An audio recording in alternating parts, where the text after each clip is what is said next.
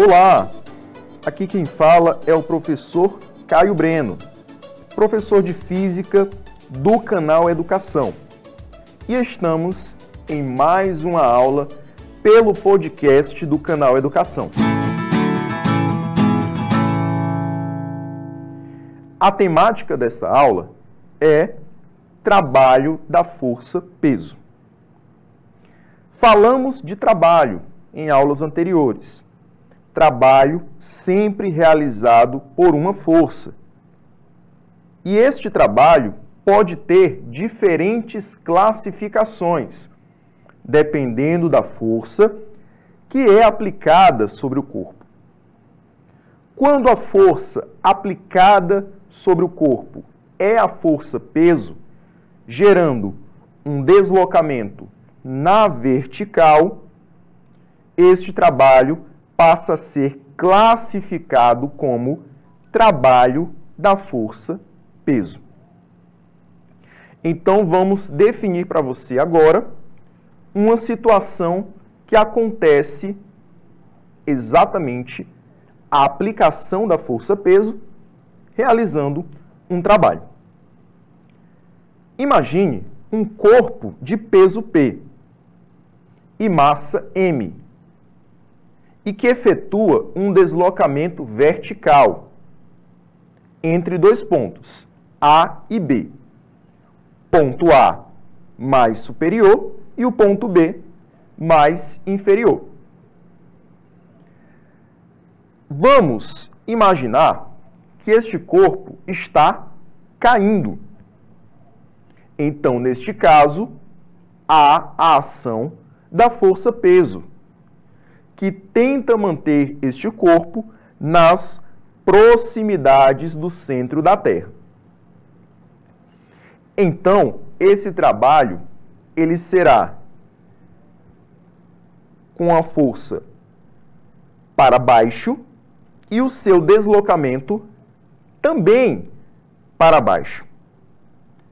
Assim, podemos dizer que o ângulo entre a força peso e o deslocamento, que seria a altura na vertical, é zero. E assim, podemos definir o trabalho da força-peso como sendo W igual ao produto da força-peso vezes a altura deslocada. Quando este trabalho acontece em uma descida, ou seja, o corpo se desloca de uma posição superior para uma posição inferior, dizemos que o ângulo alfa, que é o ângulo entre a força-peso e o deslocamento, é zero, pois, como já havia dito, a força-peso é sempre orientada para baixo e a altura está cada vez mais orientada também para baixo, pois o corpo desce.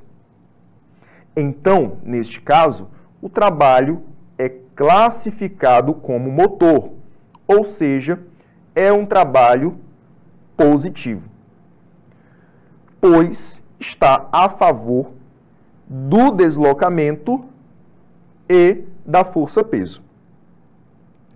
Quando o corpo agora se desloca de uma posição menor para uma posição maior, ou seja, ele está subindo, vale lembrar que o seu trabalho é negativo, pois a força-peso, como já foi falada, é sempre orientada para baixo.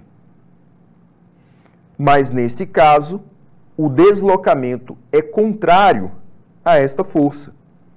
E, portanto, o ângulo entre a força-peso e o deslocamento do corpo é um ângulo de 180 graus. Portanto, o trabalho se torna negativo pois o cosseno de 180 é o oposto do cosseno de zero. Cosseno de zero igual a 1, cosseno de 180 igual a menos 1, o que torna esse trabalho negativo, ou também classificado como resistente.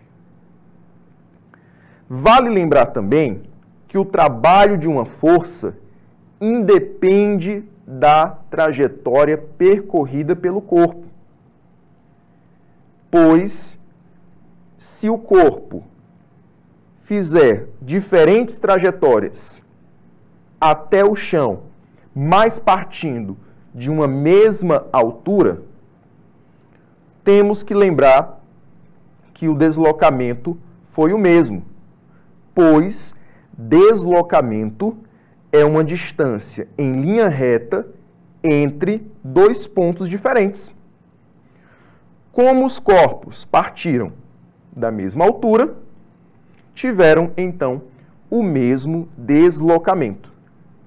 Caso eles possuem a mesma massa, eles terão realizado o mesmo trabalho.